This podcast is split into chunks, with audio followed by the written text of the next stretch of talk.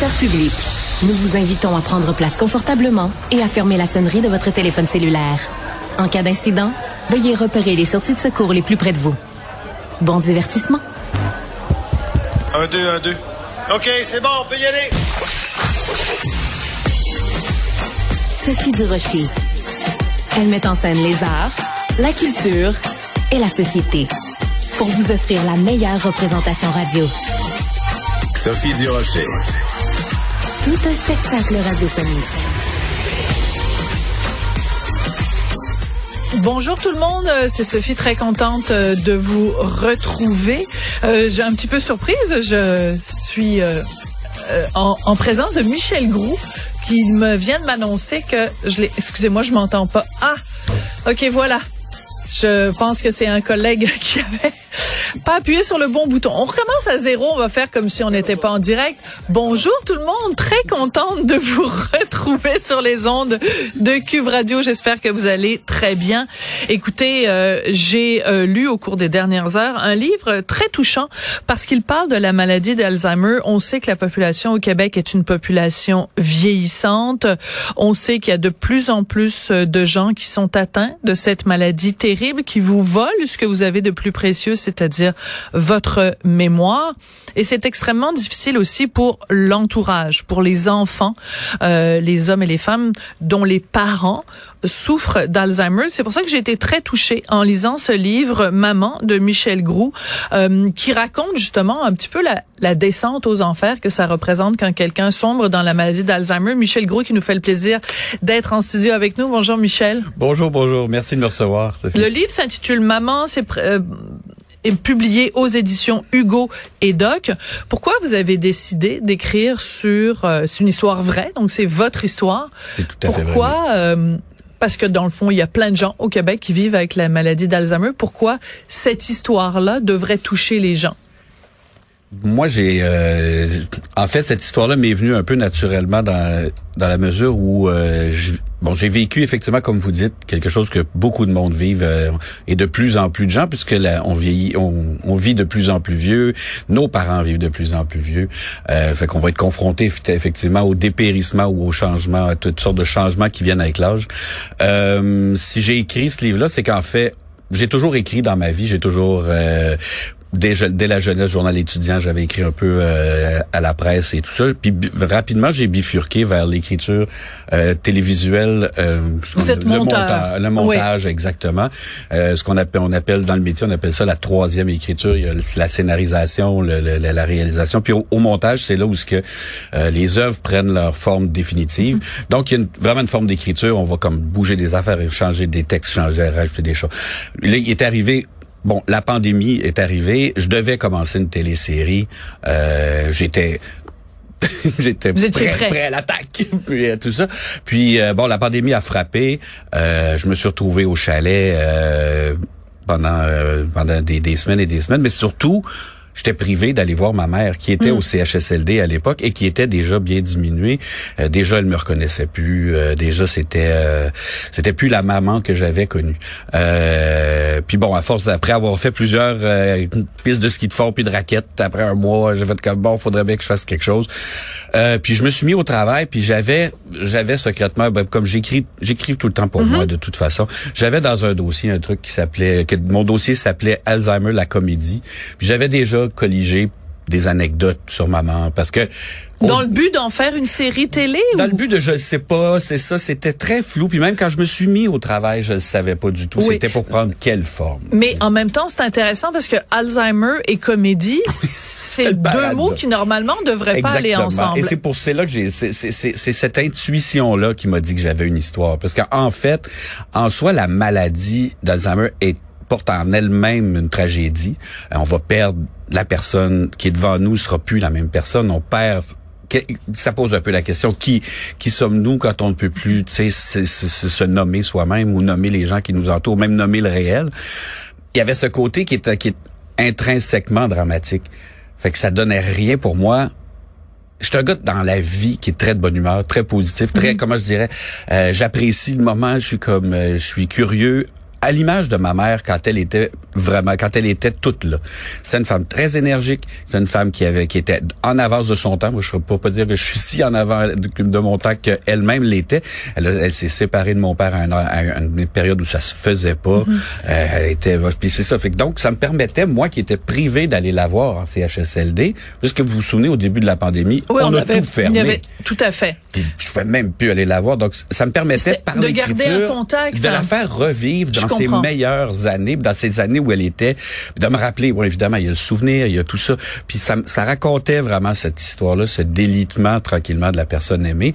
Puis aussi, ça me permettait de renouer avec cette femme qui a été énergique jusqu'à la fin, là, je pourrais vous dire. Tu sais, ça a été, elle était une femme forte, une femme d'énergie. Alors, on va raconter quand même euh, le processus. C'est-à-dire que, comme beaucoup de gens, au début, ce sont des petits détails qui font en sorte que vous vous dites, ou attention, puis vous parlez avec euh, les autres membres de votre famille, euh, oups, comment ça se fait, elle a oublié ci, elle a oublié ça.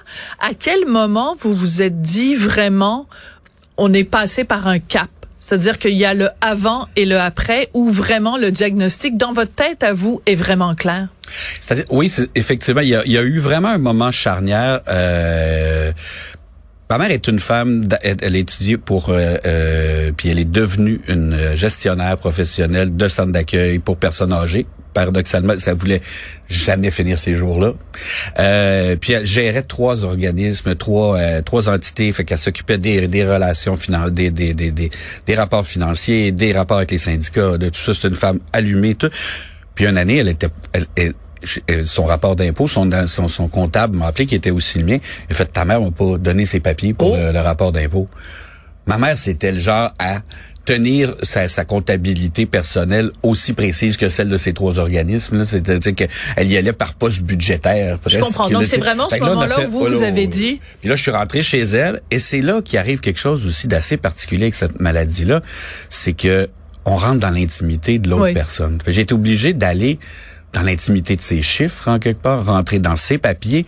Puis là, j'ai découvert des choses. Là, je fais que, OK, il y a vraiment un truc qui ne lui ressemble plus du tout. Elle avait des, des, des factures de IGA, des, des, des bouts de, de, de, de magazines, des, des trucs qui étaient entremêlés avec ses, euh, ses coupons caisses. Avec, puis là, c'est OK. Donc, une femme très organisée qui se désorganise. Exactement.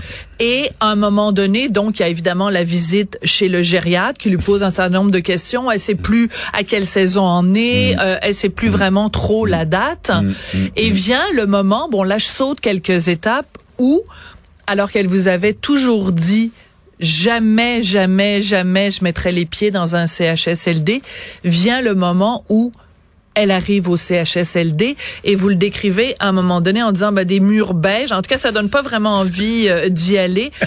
Euh, plutôt la tuer. Ouais. Plutôt la tuer que de l'emmener dans un CHSLD. C'est ce qu'elle aurait Pourquoi, souhaité? Michel? C'est ce qu'elle aurait souhaité. C'est ce qu'elle avait dit. Les gens, les gens qui, euh, de nos jours, les gens qu'on vit, on choisit beaucoup ce qu'on veut. Les gens vont, on est, on en est à choisir, euh, et c'est, et, c'est correct, mais c'est, c'est, un fait de société. On dit, je vais choisir le moment où je vais mourir. Puis il y avait ça, dans cette, dans cette idée-là de tuez-moi d'abord ou quelque chose comme ça. Il y a cette idée où est-ce qu'on se dit la journée que je serai plus là, tuez-moi. C'est ce que maman disait. Mais ça se fait pas comme ça dans la vie. Dans la vie, c'est un c'est un continuum. Tranquillement, comme vous dites au début, c'est des c'est des des, des des des circulaires d'IGA qui se mêlent aux chiffres. Un peu plus tard, c'est le c'est c'est c'est le nom de ses enfants, ou ses petits enfants ou des amis. C'est le lieu qu'on qu'on oublie. Mais il se passe quelque chose d'autre. Il y a une relation qui se développe autrement. Puis quand les gens nous disent tuez-moi d'abord, euh, ça se fait pas comme ça du tout. C'est que c'est, il y a pas de ligne à tracer. C'est pour ça, ça pose aussi, ce livre-là pose un peu en filigrane les questions qu'on va par lesquelles on doit, on passe tous quand vient surtout l'âge euh, avancé et tout ça. La question de, de, de, comment on prend soin, qu'est-ce qu'on choisit, hmm. est-ce que c'est vraiment ce chemin-là qu'on veut? J'ai pas de réponse. Je dis juste que c'est par ce chemin-là. Le chemin est tout tracé entre le travail, la retraite active. Euh, après ça, on dit ah, je suis moins intéressant pour mes enfants, mes petits enfants. Je veux pas les déranger. Je vais aller dans une résidence pour personnes âgées. Résidence pour personnes âgées à l'intérieur de laquelle il y, a un, il y a un étage réservé pour les personnes qui sont à mobilité réduite ou qui ont des, des troubles cognitifs. Après ça, s'en suivra le CHSLD. En fait, OK, c'est, on, a, on a ce Le chemin est tracé. Il y a un chemin Mais- que maman a pris et qui est ce chemin-là. Mais on peut se rappeler par- avec nostalgie le moment où on avait des grands-mamans dans la cuisine qui berçaient les petits-enfants et tout ça.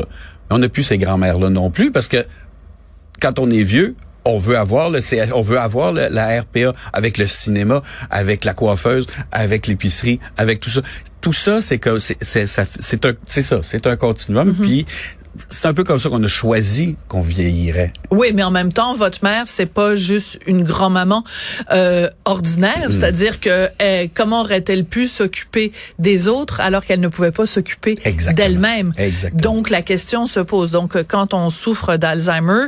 Euh, par la force des choses, il faut être placé. Est-ce que vous avez, vous, eu l'impression de la trahir en la, en la plaçant dans un CHSLD? Je dis d'ailleurs dans le passage que vous citiez un peu plus euh, un peu plus tôt, je disais que si elle s'était vue là dans ce CHSLD au justement au mur beige comme elle en dirigeait, elle aurait exactement cette face-là et elle avait une tête pas possible. Elle me regardait avec des yeux.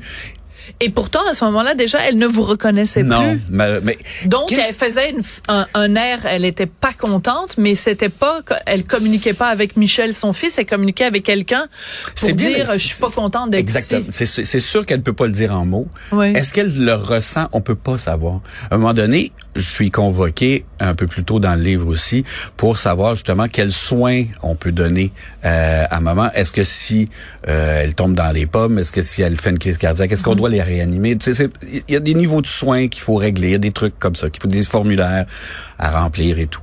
Euh, puis maman, elle, elle- elle voulait pas d'acharnement, elle voulait pas tout ça, mais le- on, on me convoque dans le bureau du médecin. Il faut que maman soit là pour entendre la sentence en quelque part ou, ce que- ou- ou le moment où je vais dire maman ne souhaiterait pas être réanimée si elle tombait euh, ou on t'en fera pas d'acharnement thérapeutique. Maman doit être présente dans le bureau du médecin. Mais maman, à ce moment-là, déjà discutait avec la plante là, à côté. Puis elle était, était plus là, elle était plus avec nous autres. Mais le médecin a même haussé la voix pour dire, vous savez que si on ne lui donne pas de soins, elle va mourir. Puis là, tu fais... Je disais, mais mon pauvre monsieur, si maman se voyait discutant avec la plante, je pense qu'elle elle demanderait bien plus qu'une qu'une absence de de- d'acharnement thérapeutique. Mais encore là, peut-on savoir ce qu'elle entend ou ce qu'elle entend pas? Ouais. Qu'est-ce qui, qu'est-ce qui se brouille dans le cerveau exactement? Est-ce que c'est ce que dit le médecin qui rentre pas dans son cerveau ou si c'est parce qu'il lui a demandé, je suis qui moi? Puis elle, a, elle me demandé, en me pointant moi, son fils. Puis euh, elle a dit, après beaucoup de répétitions, le, le- le docteur voulait qu'elle réponde quelque chose. Elle a dit, mon mari, mais Oh est-ce que c'est son mari?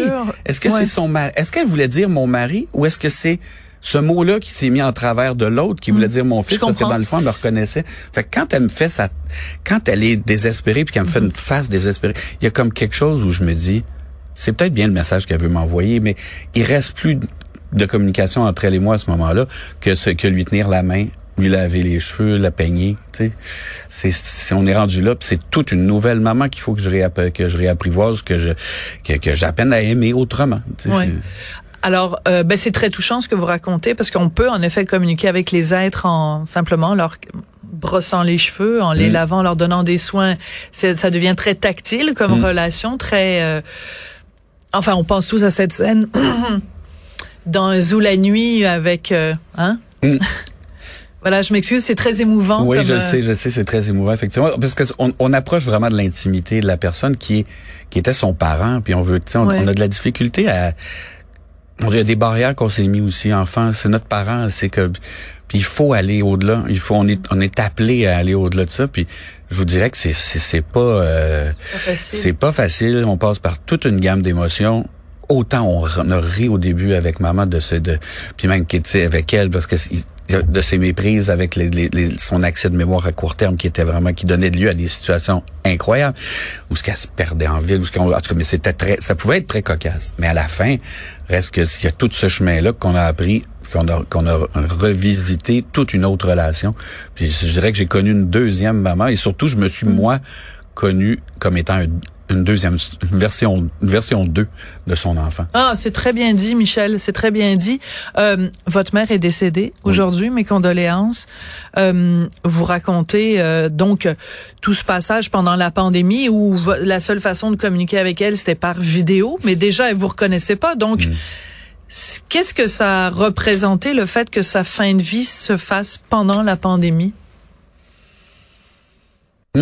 Je suis content qu'on soit revenu sur ces euh, sur ces directives là, puis qu'on puisse qu'on puisse maintenant s'approcher, que, qu'on ait compris un peu c'était quoi cette maladie là, puis que c'était si important le contact physique effectivement parce que. Mais est-ce que vous pensez que ça a manqué, c'est-à-dire que vous ah, moi ça m'a manqué terriblement. Je suis sûr que ça lui a manqué à elle aussi. Mais est-ce que je veux dire c'est que c'était des directives euh, qui étaient justifiées par la santé ah, publique? est-ce que, vous pensez qu'il y a eu un manquement à ce niveau-là et qu'on hmm. aurait mieux pris soin des gens en fin de vie si on avait permis ce contact? On connaissait pas cette maladie, on connaissait pas son impact, on savait même pas s'il y avait euh, s'il y avait des séquelles à long terme, on connaissait rien au début. Je pense qu'on a agi avec prudence. Je pense que moi je, je, je, préconise toujours la prudence dans ces cas-là.